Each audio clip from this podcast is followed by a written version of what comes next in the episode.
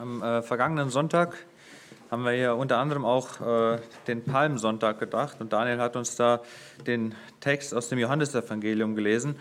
Der Text, der meiner Predigt zugrunde liegt, knüpft nahtlos daran an, das gleiche Kapitel, auch im Johannesevangelium. Und ich will uns diesen Text zunächst einmal lesen. Johannes 12, eigentlich wollte ich ab Vers 20 lesen, aber äh, damit wir den Zusammenhang zu dem Palmsonntag-Ereignis noch haben, lese ich schon ab Vers 17. Also Johannes 12, 17 und ich lese bis 33. Dort heißt es in der Schrift, die Menschenmenge aber, die dabei war, als er Lazarus aus dem Grab rief und von den Toten auferweckte, rühmte die Tat. Darum ging ihm auch nach die Menschenmenge, ging ihm auch die Menschenmenge entgegen, weil sie hörten, er habe dieses Zeichen getan. Die Pharisäer aber sagten untereinander, ihr seht, dass ihr nichts ausrichtet. Seht, alle Welt läuft ihm nach.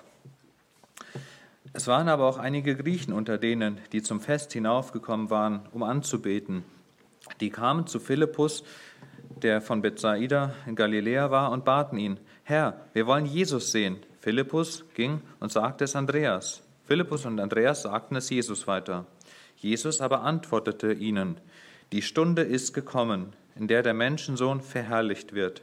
Wahrlich, wahrlich, ich sage euch, wenn das Weizenkorn nicht in die Erde fällt und stirbt, so bleibt es allein. Wenn es aber stirbt, so bringt es viel Frucht. Wer sein Leben liebt, der wird es verlieren. Wer aber sein Leben in dieser Welt hasst, der wird es zum ewigen Leben bewahren.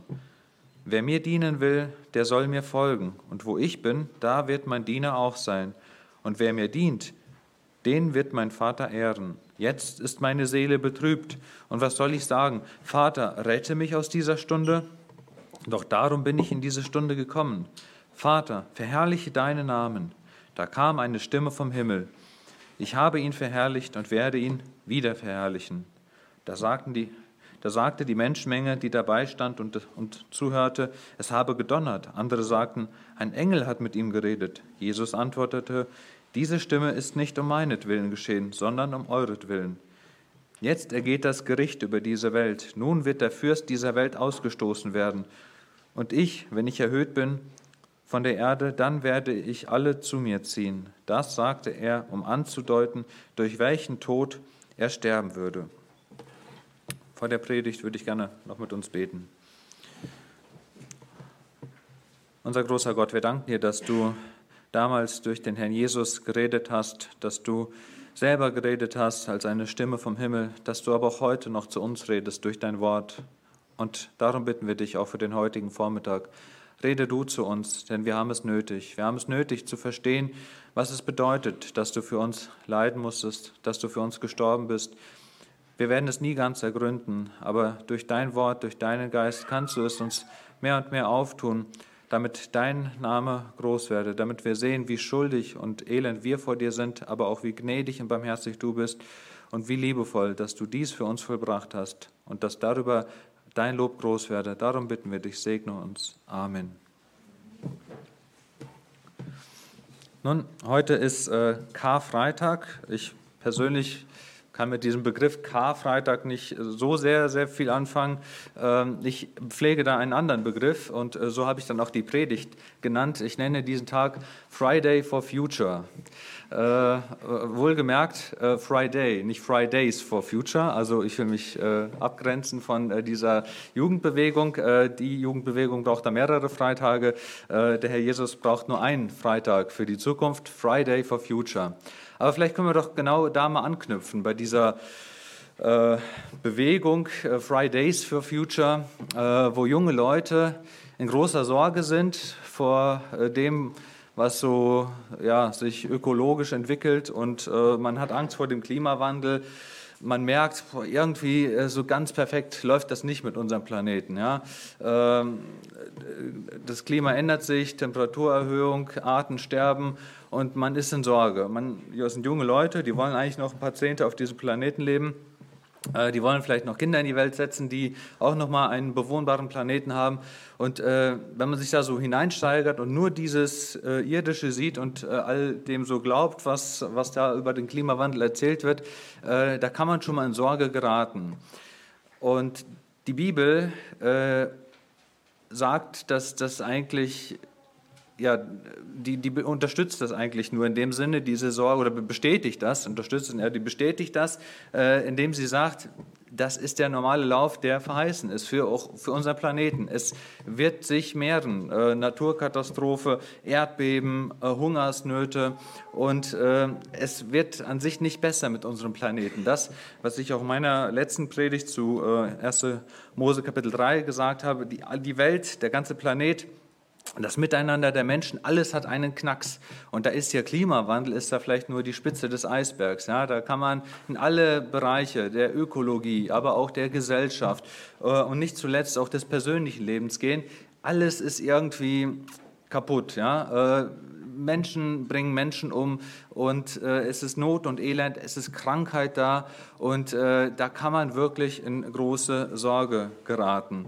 Nun, äh, wir hatten uns damals bei 1. Mose Kapitel 3, das hat, äh, wurde auch heute schon vorgelesen, gesagt, dass Gott, nachdem diese Katastrophe eingezogen hat, mit der all dieses Elend seinen Anfang genommen hatte, nämlich durch die Sünde, denn durch die Sünde kam all das, äh, alle diese destruktiven Strukturen in unser, auf unserem Planeten, all das Elend ähm, im, im, zwischenmenschlichen Miteinander, aber auch das persönliche Elend, dieses äh, sich alleine fühlen, äh, diese Sinn, Sinnlosigkeit, diese Hoffnungslosigkeit, all das, was uns Menschen auch innerlich kaputt macht, all dieses, äh, was man an negativen Sachen aus unserer Welt auflisten kann, es hat alles seinen Anfang genommen mit dem Sündenfall.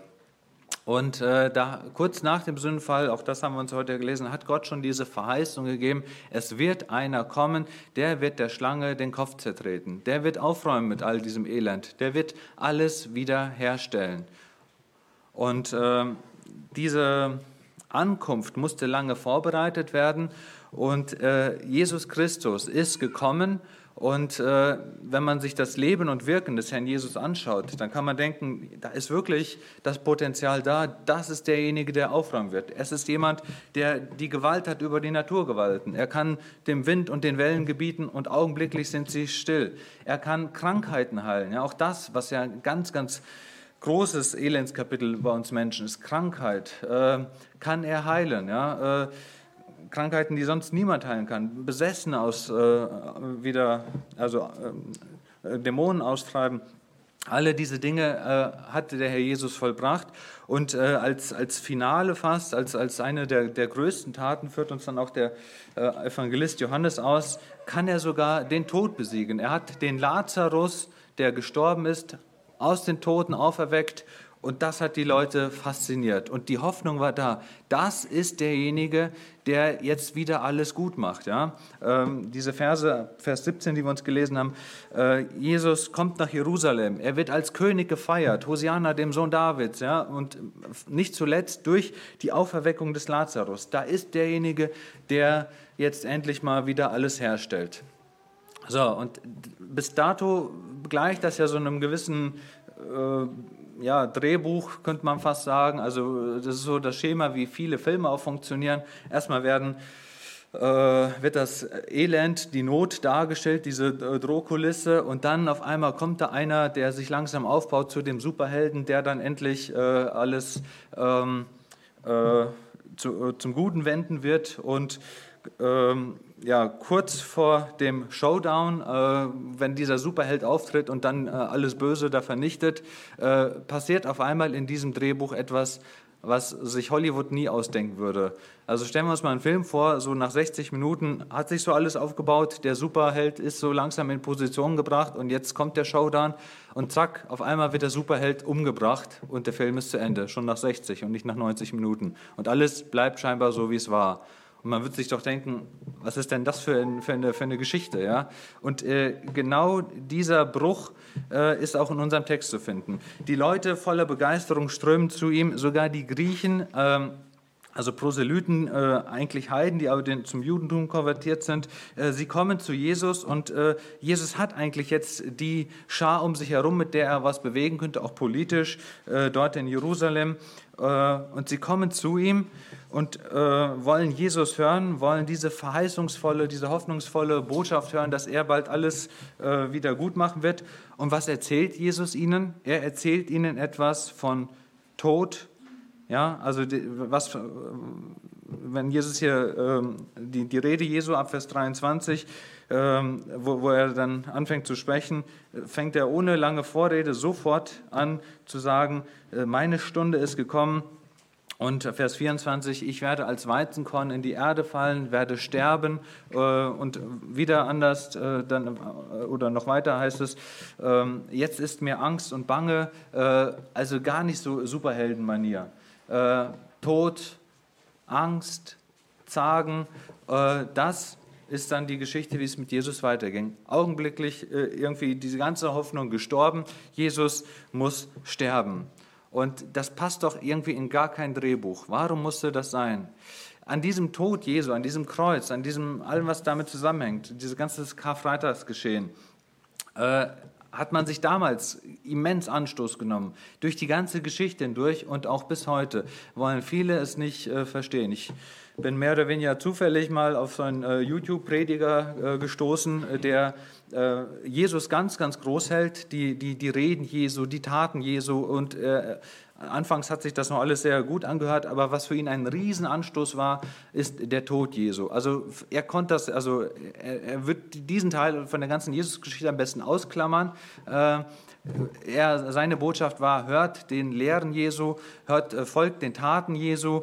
Aber das mit dem Tod und so, das, da, hat, äh, da hat sich Jesus einfach nicht durchsetzen können gegen äh, die Pharisäer und dann auch die römischen Besatzer und all die, die da mitgewirkt haben um Jesus dann äh, zum Ende zu bringen.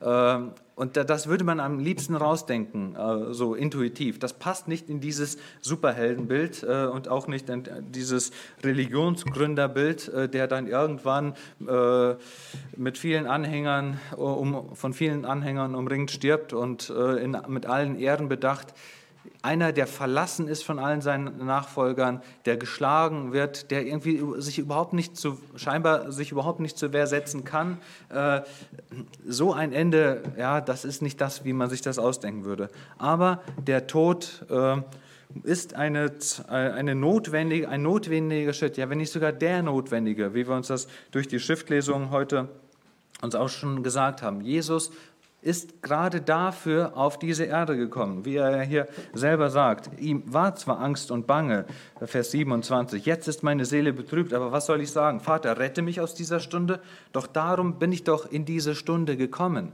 Dafür ist Jesus gekommen.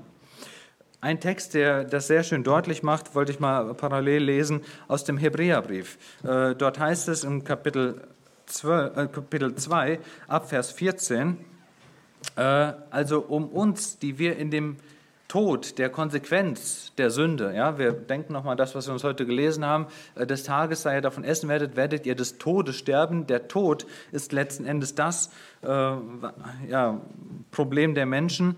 Um dieses zu beseitigen, musste Jesus erstmal selber mit dem Tod konfrontiert werden. Es ließ sich nicht nur als, als Spruch vom Himmel her beseitigen, das Problem. Er musste selber Mensch werden, er musste selber sterben. Und so lesen wir es auch in Hebräer Kapitel 2, Vers 14. Weil nun die Kinder Anteil an Fleisch und Blut haben, ist er daran gleichermaßen beteiligt. Er musste auch Fleisch und Blut annehmen, um durch den Tod den zunichte zu machen, der die Gewalt des Todes hätte, nämlich der Teufel, und um die zu erlösen, die durch Todesfurcht ihr ganzes Leben in Knechtschaft gehalten wurden. Denn er nimmt sich ja nicht der Engel an, sondern der Nachkommenschaft Abrahams nimmt er sich an. Daher musste er in allen Dingen seinen Brüdern gleich werden, damit er barmherzig würde und ein treuer hoher Priester vor Gott, um die Sünden des Volkes zu sühnen.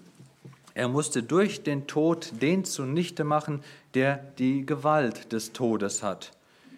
Dieses Problem, was mit dem Sündenfall gekommen ist, konnte nur durch Tod beseitigt werden. Ja, also wir, wir sehen hier dieses komplementäre Verhältnis, ja, wenn wir uns nochmal äh, diese beiden Ereignisse, Sündenfall und äh, Kreuzestod Jesu, mal vergleichend gegenüberstellen. Durch einen kurzen Fruchtgenuss kam Tod und Elend über viele Menschen für lange, lange Zeit. Durch kurzen Fruchtgenuss großes Elend durch Tod. Und um das umzukehren, musste durch kurzes Todesleiden, durch Angst und Schrecken und Not die Frucht, der Genuss für viele Menschen für lange Zeit wiederhergestellt werden. Ja, also genau wieder ins Gegenteil verkehrt werden. Und genau diese Frucht äh, hat Jesus gewirkt. Und er gebraucht hier in dem Text, den wir gelesen haben, dieses wunderschöne Bild, das es so schön erklärt. Es musste der Tod passieren, damit die Frucht der Erlösten, der Wiederherstellung ähm, geschehen kann, muss der Tod eintreten. Ja, so wie er hier in diesem bekannten Vers 24 sagt, Wahrlich, wahrlich, ich sage euch, wenn das Weizenkorn nicht in die Erde fällt und stirbt, so bleibt es allein. Wenn es aber stirbt, dann bringt es viele Frucht.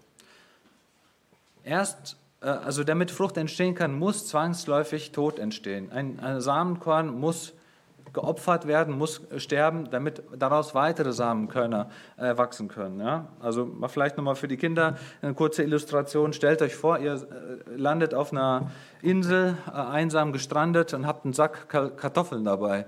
Äh, was macht ihr mit den Kartoffeln? Natürlich äh, ist das naheliegendste, die Kartoffeln eine nach der anderen wegzufuttern. Äh, Wäre kurzfristig vielleicht auch sinnvoll, macht gut satt. Aber so ganz clever wäre das nicht. Äh, cleverer wäre vielleicht nur einen Teil aufzufuttern und den anderen Teil zu investieren, äh, einzusehen. Dann habt ihr von diesen Kartoffeln nichts. Also wer schon mal Kartoffeln ausgemacht hat, der findet manchmal so eklige, matschige Kartoffeln da. Die, äh, das sind gerade die, die eingesät wurden. Mit, mit denen kann man dann an, an sich erstmal nichts anfangen, also im Sinne von Essen. Aber mit ein bisschen Geduld und Investition wird aus dieser eine Kartoffeln äh, viel mehr Kartoffeln. Ja? Sie eine stirbt, die eine stirbt und aus diesem Tod heraus resultiert die Frucht. Man hat mehr Kartoffeln. Und so musste Jesus sterben, damit die Frucht seiner Leiden wir erlöste Kinder Gottes sein können. Ja? Er, der Sohn Gottes, stirbt, damit wir viele jetzt Kinder Gottes heißen können. Wir, die wir einst Feinde Gottes waren, die wir fern waren. Ein Sohn musste sterben, damit Gott jetzt viele Kinder haben kann. Und äh, ein bekannter Text dazu, ich finde, das ist so ein, ein, ein Musstext an Karfreitag, äh, ist in Jesaja 53. Auch da will ich noch mal ein paar Passagen lesen. Äh, zunächst einmal die Verse 2 bis 5. Jesaja 53, 2 bis 5. Denn er schoss vor ihm auf wie ein Reis und wie eine Wurzel aus dürrem Erdreich. Er hatte weder Gestalt noch Schönheit. Wir sahen ihn, aber da war keine Gestalt, die uns gefallen hätte. Er war der Allerverachtetste, von den Menschen verlassen, voller Schmerzen und Krankheit. Er war so verachtet, dass man das Gesicht vor ihm verbarg. Darum haben wir ihn nicht wertgeachtet. Fürwahr, er trug unsere Krankheiten und lud auf sich unsere Schulden. Wir aber hielten ihn für den, der von Gott geschlagen und gemartert wäre aber er ist wegen unserer Schuld verwundet und wegen unserer Sünden zerschlagen worden. Die Strafe liegt auf ihm, damit wir Frieden hätten, und durch seine Wunden sind wir geheilt. Das beschreibt diesen Tod des Samenkorns. Er ist um unserer Sünde willen, um unserer Schuld willen zerschlagen worden. Aber, und das thematisiert auch Jesaja 53, daraus resultiert die Frucht. So lesen wir es dann am Ende des Kapitels. Äh, ich lese uns die Verse 10 bis 12. Aber der Herr wollte ihn so zerschlagen mit Krankheit. Wenn er sein Leben als Schuldopfer gegeben hat, so wird er Nachkommen haben und die Tage seines Lebens verlängern. Und das Vorhaben des Herrn wird durch seine Hand gelingen. Ja, das Vorhaben des Herrn, der Schlange den Kopf zu zertreten, dieses Vorhaben wird durch seine Hand gelingen. Weil seine Seele sich abgemüht hat, wird er seine Lust sehen und die Fülle haben. Und durch seine Erkenntnis wird er, mein Knecht, der Gerechte, viele gerecht machen, er wird Frucht bringen, denn er trägt ihre Sünden. Darum will ich ihm die Großen zum Anteil geben und er soll die Starken zur Beute haben, weil er sein Leben in den Tod gegeben hat, weil er den Übeltätern gleichgeachtet wurde und die Sünden vieler getragen hat und für die Übeltäter gebetet hat. Deshalb bringt er Frucht, weil er sich für uns hingegeben hat. Nun lässt sich das alles so leicht sagen, aber dieser Text, er führt uns auch so ein bisschen in das, äh, in das Gefühlsleben Jesu ein. Das war für ihn nicht so, so easy going. Ja? Also wenn ich nochmal das, das Bild des Superhelden, äh, des Filmstars da verwenden kann, also bei so Actionfilmen, da, da prallt das ja immer so an, an, den, an den Superhelden ab. Alle, alle Bösewichte, die fallen da um wie die toten Fliegen, aber der, der Superheld, äh, dem macht das alles nichts und der geht da äh, mit stoischer Ruhe durch. Ja? Also man denke da an Bud Spencer oder wie sie alle heißen, ja? dem, dem, dem passiert ja gar nichts. Ja? Äh, so war es nicht beim Herrn Jesus. Äh, es hat ihn hart, hart getroffen und er, er war Mensch wie du und ich. Er musste sich da durchringen. Ähm, wie wir uns auch schon gesagt haben, er, er sagt es ja selber ganz deutlich, äh, äh, Vers 27, jetzt ist meine Seele betrübt.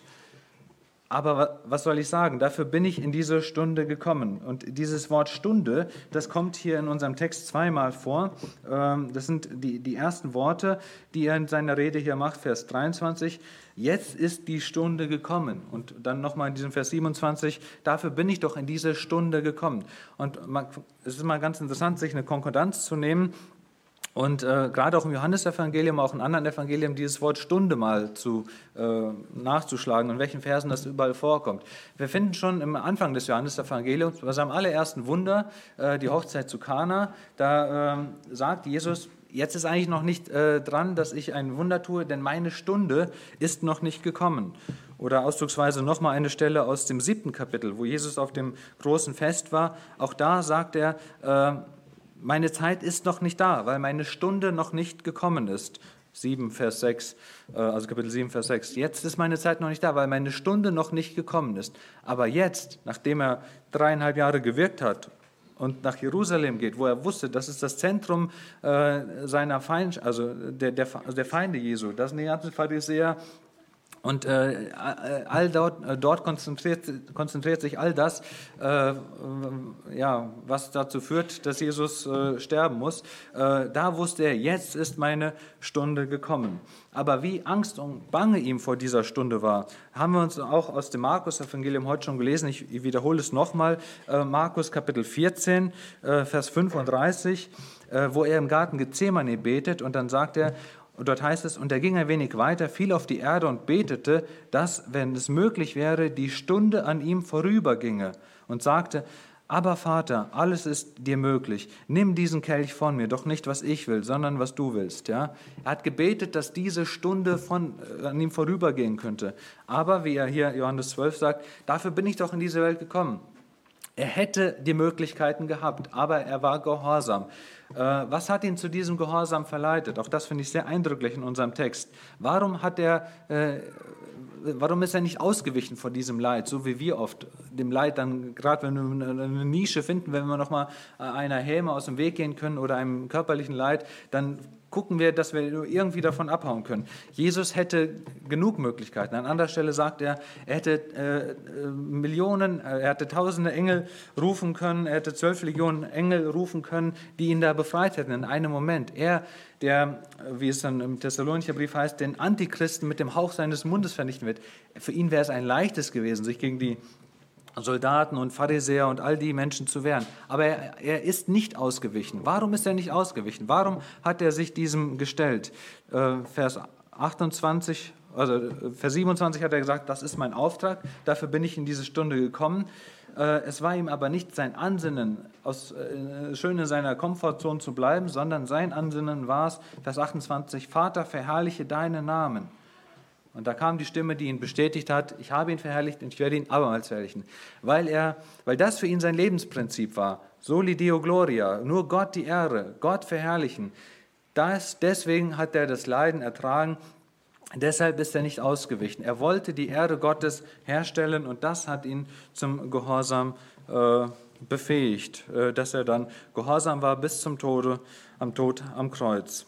Und äh, durch diesen Tod hat er die Frucht gewirkt, dass wir jetzt uns Gottes Kinder nennen können. Wir, die wir eigentlich mit Gott nichts am Hut hatten, die wir Feinde Gottes waren, wir dürfen jetzt Kinder Gottes sein. Wir dürfen mit unseren Problemen und Sorgen, wir dürfen damit zu ihm kommen wie zu unserem Vater und es ihm sagen, er sorgt für uns. Äh, er wird auch durch seinen Tod alles wiederherstellen. Ja? Dieses Kernproblem, dass die Gemeinschaft mit Gott durch den Sündenfall getrennt war, hat er wieder gelöst, äh, indem er die Brücke zu Gott geschlagen hat. Jetzt dürfen wir Gott wieder nahen aber auch Miteinander wird dadurch vieles wieder geheilt. Und wenn wir schon auch dieses Thema mit äh, Klima und all dem und politischem, äh, wenn wir dies fast schon aufgemacht haben, auch da gibt uns die Bibel wunderbare Verheißungen.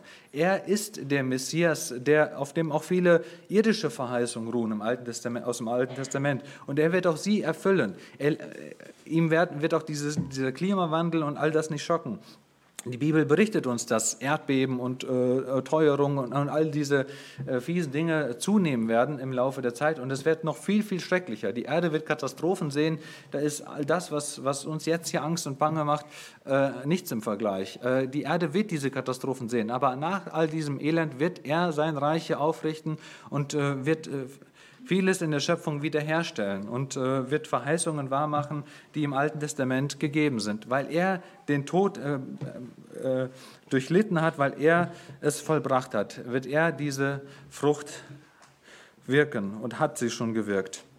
Nun nimmt uns dieser Text aber auch persönlich in die Pflicht. Jetzt können wir uns ja an diesem Friday for Future, das Samenkorn ist eingesät worden und in der Zukunft äh, äh, wird Frucht entstehen, heute, aber noch in weiterer Zukunft. Jetzt können wir uns ja da in unserem äh, bequemen Stuhl schön zurücklehnen und sagen, danke Herr Jesus, du hast es vollbracht, jetzt ist alles gut. Das dürfen wir und das sollen wir auch tun. Aber wir sollten auch bedenken, dass dieser Text auch uns in die Pflicht nimmt. Denn der Herr Jesus, die, die tiefsinnigen Worte des Herr Jesus äh, thematisieren auch nicht nur seinen Leidensweg, sondern sie sprechen uns persönlich an. Und wir schauen dann nochmal hin nach diesem Gleichnis mit dem Samenkorn. Spricht der Herr Jesus ab Vers 25, wer sein Leben liebt, der wird es verlieren. Und wer sein Leben in dieser Welt hasst, der wird es zum ewigen Leben bewahren. Wer mir dienen will, der soll mir folgen. Und Nachfolge heißt nicht nur einmal bei einer Evangelisation die Hand zu heben und sagen, jo, ich bin dabei, sondern Jüngerschaft, Nachfolge heißt es, in seine Fußtapfen zu treten, Jesus auch in diesem schweren Weg zu folgen. Ja, in anderen Stellen, die Apostel führen das nochmal deutlicher aus, da lese ich mal aus dem ersten Petrusbrief, 1. Petrus äh, Kapitel 2, sehr eindrückliche Worte, die eigentlich in eine sehr praktische Situation hineinsprechen. Das sind die Sklaven, die von ihren fiesen äh, Arbeitgebern tyrannisiert werden. Und man denkt sich, ja, wie soll ich mit meinem blöden Chef zurechtkommen? Und da sagt äh, der Apostel Petrus, äh, Kapitel 2, äh, ab Vers 21, äh, denn dazu seid ihr berufen, angeklagt zu werden, ausgelacht zu werden, äh, beschuldigt zu werden, vielleicht sogar geschlagen zu werden. Denn dazu seid ihr berufen. Das ist euer Job als Jünger Jesu. Ihr seid, das ist euer Beruf, weil auch Christus für uns gelitten hat und uns ein Vorbild hinterlassen, damit wir seinen Fußspuren folgen. Er hat keine Sünde getan, es ist kein Betrug in seinem Mund gefunden worden. Als er beschimpft wurde, schimpfte er nicht zurück, als er litt, drohte er nicht, sondern übergab es dem, der gerecht richtet.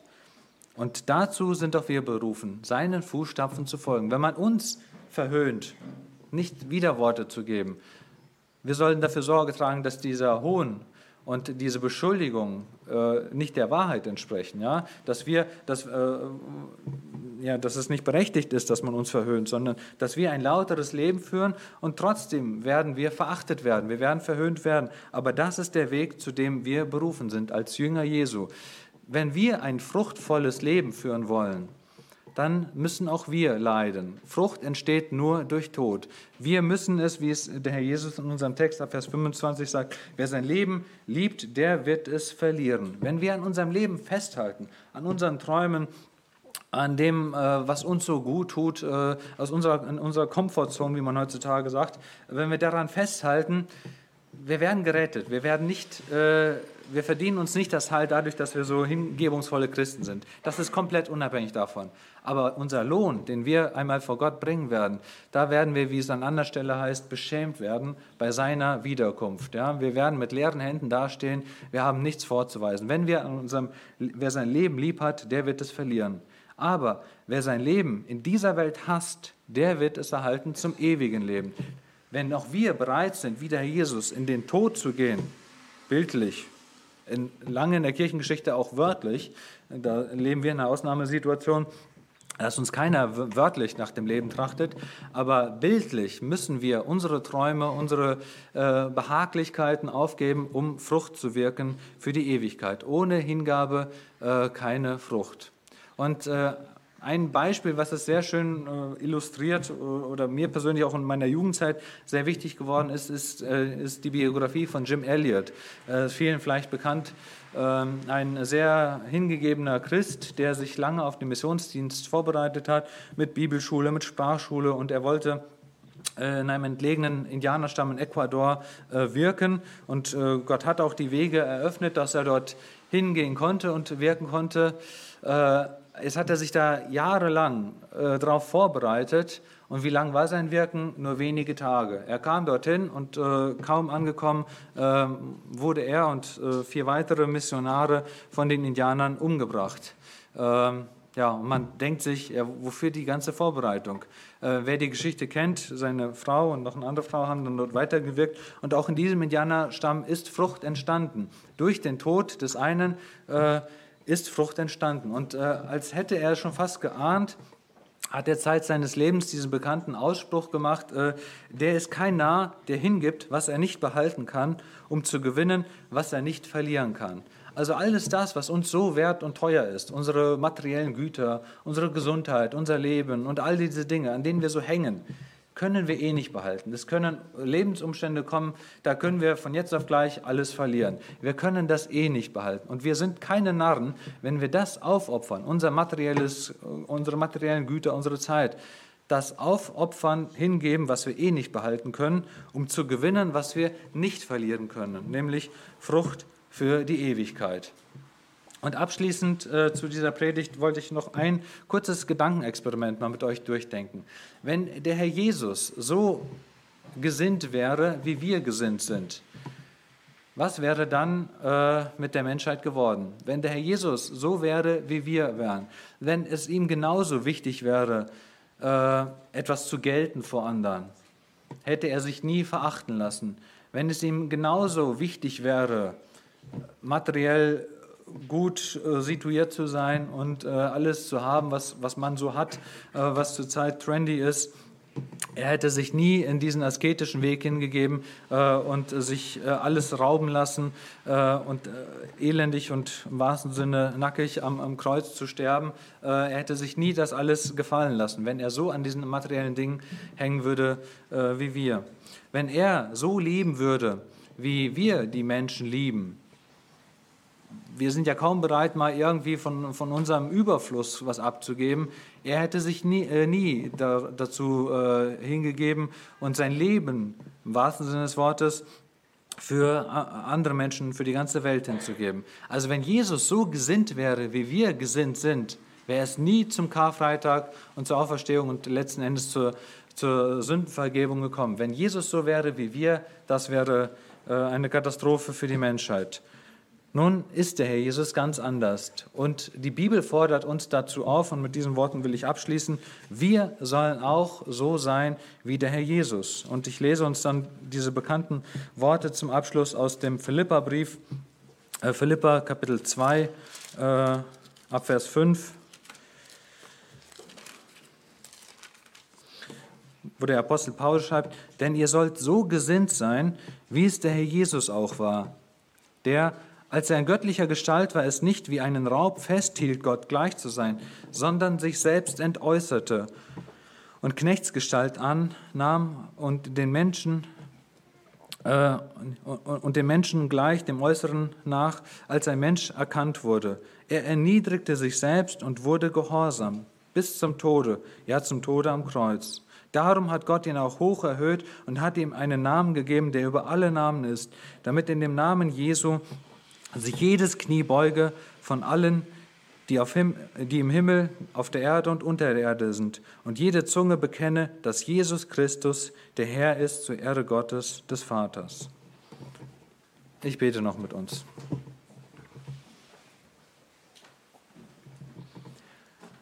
Unser lieber Herr Jesus, wir danken dir dafür, dass du nicht so bist wie wir, dass du als Kind auf diese Erde gekommen bist, du, der du Gott bist, hast dich in Raum und Zeit zwängen lassen und als Mensch hast du auch nicht in Saus und Braus gelebt, sondern verachtet, verhöhnt. Hast du, äh, bist du geduldig und treu den Weg gegangen des Gehorsams. Du hast das Werk vollbracht.